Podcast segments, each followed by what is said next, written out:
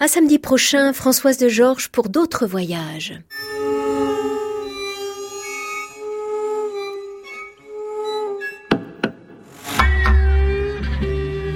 À l'abrévé, Anne Montaron, France Musique.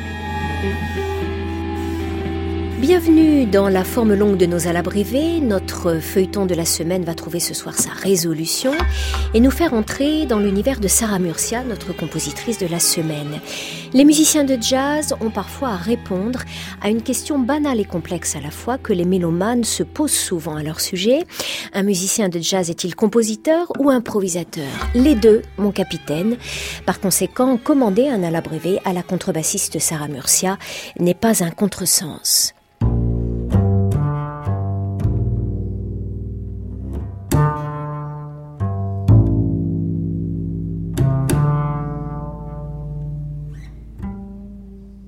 Quand j'écris de la musique, j'écris toujours pour des gens. Et puis, euh, il y a toujours une part d'improvisation, il y a toujours des parts d'aléatoire, il y a, d'autres types de contraintes, mais qui sont des contraintes pour l'improvisation. Et là, euh, je me suis dit que j'allais faire quelque chose de complètement écrit. Donc, euh, ça m'a à la fois un peu inhibé à la fois fait faire quelque chose de différent. Sarah Murcia compose à sa manière, c'est-à-dire qu'elle couche sur le papier les mélodies, les harmonies, les rythmes qui lui viennent à l'esprit spontanément ou quand elle est assise au piano. Ensuite, elle les fait vivre en imaginant comment ces éléments d'écriture sonneraient s'ils étaient joués ou incarnés par tel ou tel musicien. Le jazz, c'est vraiment une écriture du sur-mesure et c'est exactement par ce processus-là qu'est né Extra, la suite de miniatures imaginée par Sarah Murcia. Extra a été pensé pour un nouveau groupe le quartet Eyeballing, qui réunit autour de la contrebasse de la compositrice le saxophoniste Olivier Pi, le pianiste Benoît Delbecq et le tubiste François Tuillier, trois partenaires de jeu et trois complices. D'abord Olivier Pi, c'est mon plus ancien camarade, on va dire, parce qu'il joue dans mon groupe, il joue du saxophone, ténor et soprano, il joue dans mon groupe Caroline depuis euh, presque 20 ans. Après, ça faisait très longtemps que je voulais travailler avec Benoît. Pour moi, c'est hum, quelqu'un d'important dans la musique aujourd'hui. Euh, euh, sa façon de voir me convient complètement. Il, je, trouve qu'il transcende complètement les choses. Donc, c'était une occasion pour moi de de l'amener chez moi. Et puis maintenant, je peux plus m'en passer, voilà. Hum. Et puis le, dernier, c'est François Tuillier qui joue du tuba. Euh, c'est le, le, tuba, c'est l'instrument que je préfère, je crois si je devais tout refaire, je ferais du tuba. et donc, euh, je rêvais de jouer avec lui parce que je le trouve formidable et puis euh, très retenu et poétique. Et puis, c'est un musicien exceptionnel, il joue tout, quoi. Cette attirance vers le tuba, c'est parce que vous êtes contrebassiste et vous aimez les graves? Il y a le fait que j'aime les graves, mais surtout j'aime les instruments à embouchure. Dans le sens où, quand on a une embouchure, le son qui est émis est déjà très riche et déjà euh, présente une espèce de fêlure à l'intérieur. Ce qui n'est pas le cas des instruments à hanches, qui sont des instruments à émission beaucoup plus droite. Donc, toute cette cuivraille-là, le bugle, la trompette, euh, le tuba, le trombone, c'est des instruments qui me, qui me plaisent beaucoup. Et après, effectivement, le fait que ça soit grave, d'autant plus. Tu veux Oui, très bien, merci. Un poupou Tu veux un poupou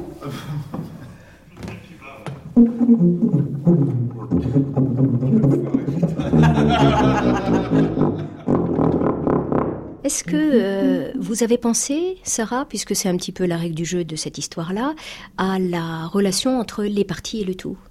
Donc les, mouvements séparés et euh, le fait qu'on puisse l'entendre jouer euh, dans son intégralité, enchaînée Disons qu'au départ, je crois que j'y ai pas pensé vraiment et que c'est a posteriori que, les choses se sont reliées entre elles.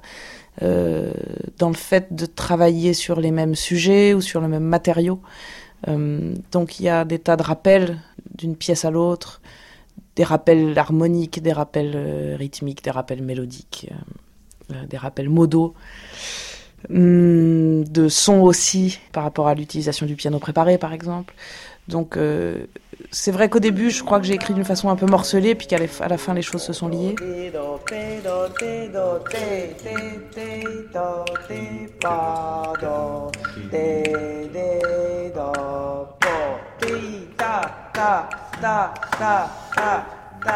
Quand un musicien de jazz compose sa musique, il peut, comme n'importe quel compositeur, s'autoriser une forme de complexité. Dans sa musique, Sarah Murcia cultive euh, cette forme de complexité du côté du rythme, ainsi ce qui sonne apparemment de façon évidente dans sa suite extra a demandé paradoxalement beaucoup de travail aux musiciens du quartet.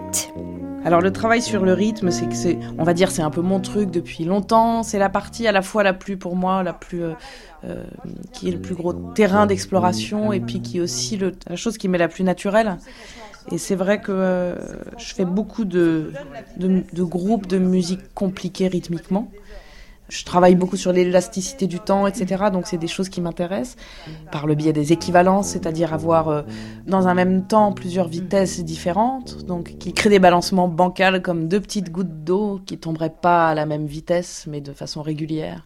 Et euh, notamment dans les débits, dans les phrases, dans la, la rythmicité des phrases, avoir ces impressions d'accélérer et de ralentir qui restent contrôlées malgré tout. Donc euh, ça, c'est quelque chose sur lequel euh, j'essaye de travailler pour donner cette illusion d'élasticité.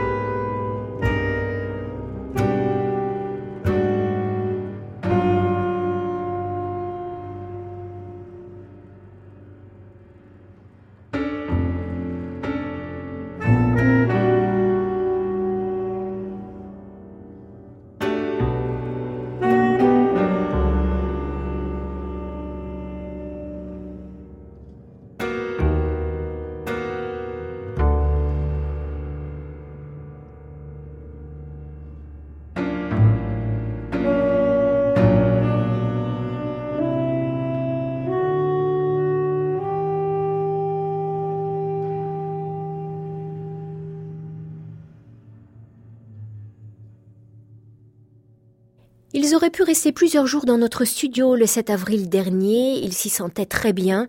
Les musiciens du quartet Ty Bowling, réunis autour de la contrebassiste Sarah Murcia, n'ont pas seulement interprété la musique que la contrebassiste avait envisagée pour eux, ils ont cherché ensemble des sons, une énergie, une façon d'incarner au mieux les cinq moments de la suite extra.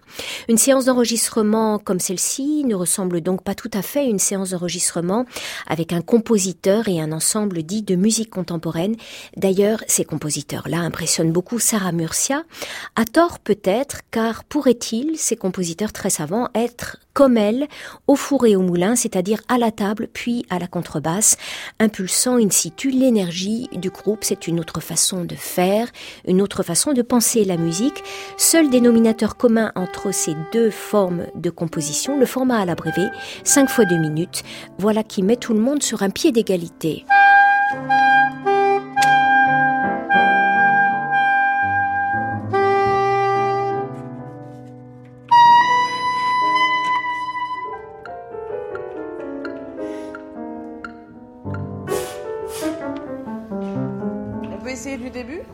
C'est le quartet Eyeballing qui a créé le 7 avril dernier dans notre studio la musique qui vient de se dérouler.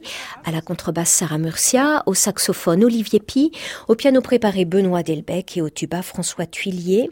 Deux semaines après, le quartet s'embarquait pour Perpignan avec cette suite de pièces, mais beaucoup plus développées.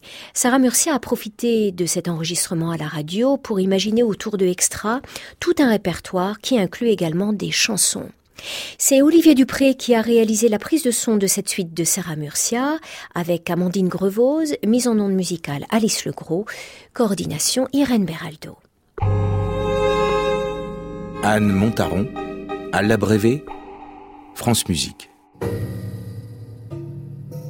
unlimited supply, and there is no reason why. I tell you it was all a frame. They only did it because of fame. Who? EMI. EMI.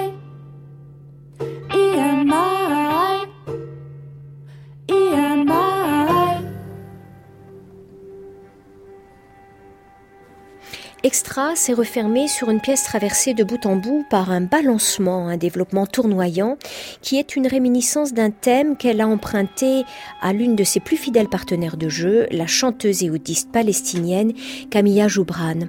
Ensemble, elles viennent d'enregistrer pour le label Abalone de Régis Subi un nouvel album qui met à contribution trois des musiciens du Quatuor Ixi.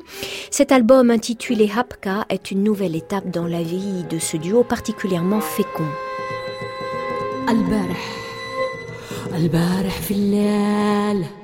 C'est ma compagne de musique depuis 20 ans, on va dire. J'ai fait énormément de choses avec elle, surtout travailler, explorer des choses et s'apprendre mutuellement des langages. Et comment est-ce que vous avez senti l'une l'autre qu'il était possible d'aller sur le territoire de l'autre? Alors quand on s'est rencontrés il y a 20 ans, moi j'ai joué dans son groupe Sabrine en, Palestine pendant des années. Et je la trouvais géniale, mais je lui disais j'aimerais jouer avec toi, mais comment faire? Parce que je vais toujours être obligée d'aller sur ton terrain. Puisque c'est tellement typé, la voix est tellement typée, le hood c'est tellement typé, comment on va faire pour faire autre chose? Et on était un petit peu euh, les bras ballants devant cette question, et ce qu'on a fait, c'est que pendant 15 ans, on a travaillé. Sans forcément euh, faire des choses avec des échéances, etc. Mais elle est venue à la maison, on a travaillé, travaillé, appris des choses, et ça a donné, ça a donné ce qu'on voulait, je pense. J'ai appris à, à entendre les quarts de ton et à les jouer, parce que sinon c'est un problème si on joue ensemble. Elle m'a appris aussi des longs d'or, des, longs morceaux, enfin un long morceau que j'ai mis des mois à apprendre. Pour ce faire, il a fallu que je sois rigoureuse sur les codes. Mais tout ça, c'est juste dans le but de pouvoir communiquer avec elle.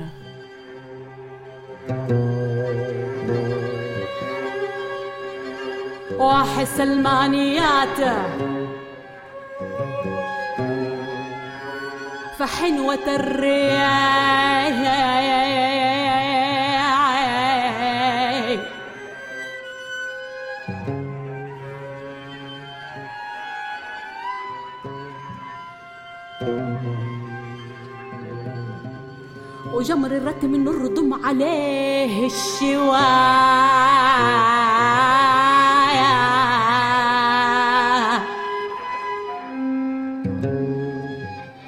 Je sais que vous avez étudié, avant de, vous saisir d'une contrebasse, vous avez étudié le piano beaucoup, un peu le violoncelle aussi, je crois. Oui, j'ai fait du piano vers l'âge de 4 ans. Je voulais être pianiste, moi j'avais pas compris que ce n'était pas pour moi. Et la contrebasse, j'ai commencé assez tard, à 14 ans. C'est venu comment? C'est parce que j'ai été voir un concert de Texier, j'avais 12 ans. Et mes parents m'emmenaient beaucoup voir des concerts de jazz, donc euh, déjà j'étais attirée par ça. Et puis euh, après, j'ai réclamé une contrebasse. Ils me disaient que c'était trop lourd, que c'était trop gros, puis ils ont fini par me l'acheter.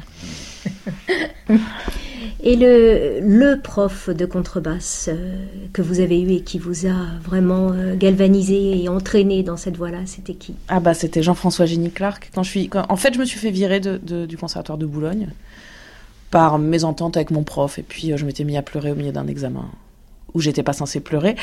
Et donc à 14 ans, je me suis retrouvée élève de François Bou, qui a jamais cessé d'être à mes côtés depuis, qui m'a vraiment mis le pied à l'étrier, où il m'a dit toi tu vas faire de la contrebasse, je vais te présenter un chouette prof.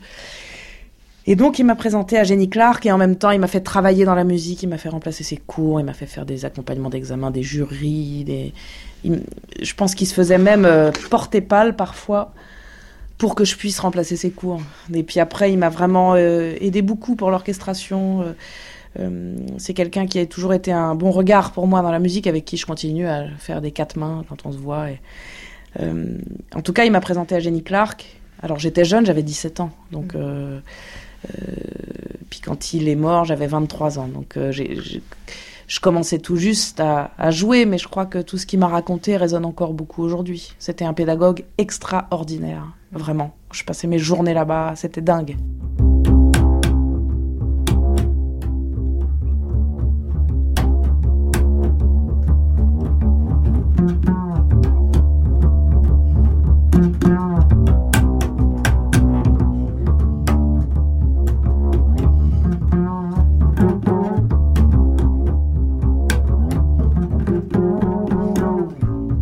Compagnonnage avec Camilla Joubran a commencé il y a 20 ans, presque en même temps que l'aventure de Caroline, le groupe de Sarah Murcia, un groupe qui s'est ouvert l'année dernière à deux nouvelles collaborations en accueillant le piano de Benoît Delbecq, la danse et le chant de Mark Tompkins.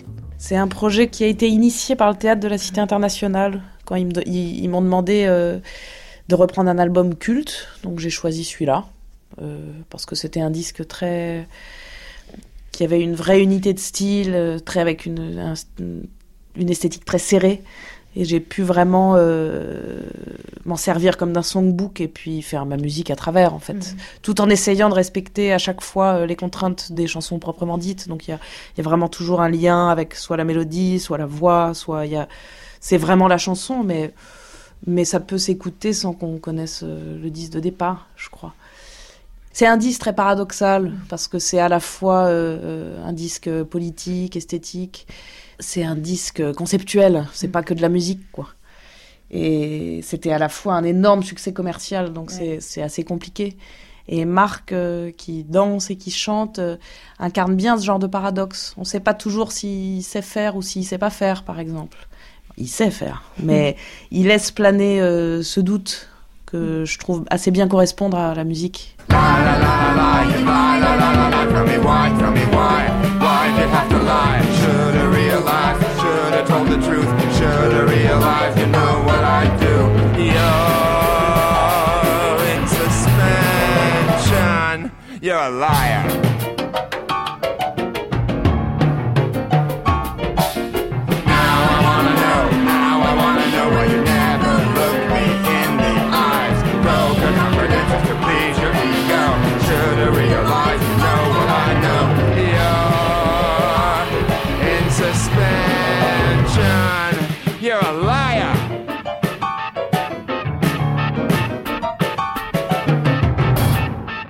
Évoquons la figure peut-être de la contrebassiste qui utilise sa voix ou qui chante. J'ai l'impression, c'est pas évidemment si fréquent que ça, mais il y a quand même par exemple une Joëlle Léandre qui l'utilise de temps en temps, c'est vrai. Absolument, mais moi je crois que me concernant en tout cas, j'ai pas du tout fait les choses dans ce sens-là. C'est-à-dire que quand j'ai commencé à chanter, je pense que c'est quand je faisais mon duo, quand, quand, je fais toujours d'ailleurs, le duo avec Fred Poulet qui s'appelle Beau Catcher. Et là, tout à coup, j'ai dû chanter des chansons de rock des années 70 avec une voix de petit garçon euh, motivé. Mmh. Et, et moi qui, qui sacralisais complètement la musique, la contrebasse, jouer absolument parfaitement, enfin des bêtises euh, desquelles je me suis éloignée, mais grâce à ça aussi. Enfin, en tout cas, le, le, fait de chanter comme ça, ça m'a obligé à me retrouver face à quelque chose que j'avais pas vécu jusqu'alors. Donc, euh, euh, chanter sans technique, euh, devoir faire passer un message ou une émotion immédiatement, on a, on peut pas se cacher derrière l'instrument, etc. Donc, j'ai une façon d'envisager ça complètement pop, on va dire. Et c'est vrai qu'aujourd'hui, je chante aussi quand je joue pas de la basse. Et puis euh, jouer de la basse, c'est comme faire autre chose. Mm. Même si, enfin, non, prendre la distance avec l'instrument, euh, ça m'a aidé à en jouer mieux, d'une certaine façon, et de voir que je pouvais chanter, que ça se situait, que l'histoire se situait ailleurs, ça m'a aussi aidé à jouer mieux de la contrebasse, et, et, en tout cas à changer mon point de vue et mm. mon rapport à l'instrument. Ah, ah. La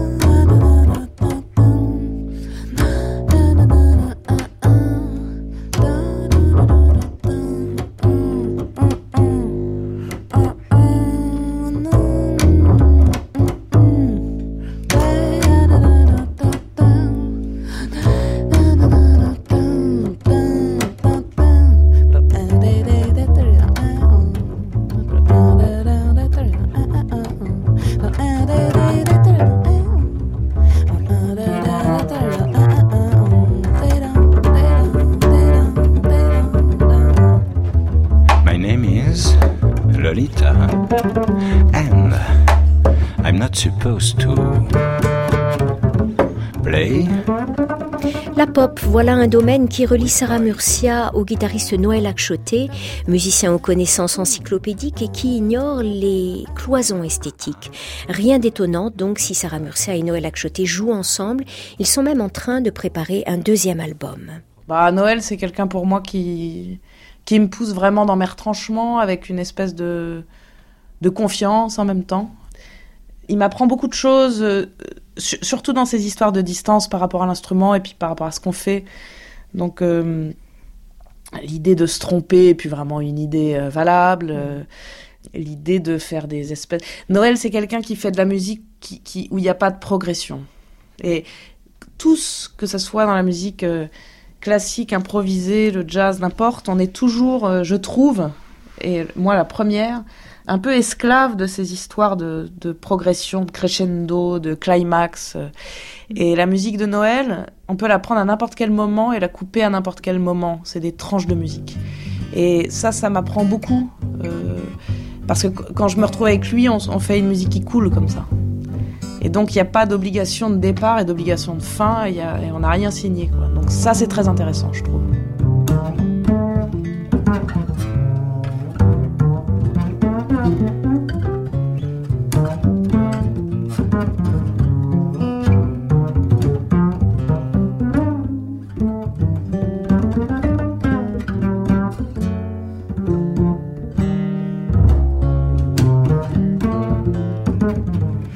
Françoise Cordet qui a réalisé cette émission portrait avec Olivier Dupré et Soisic Noël.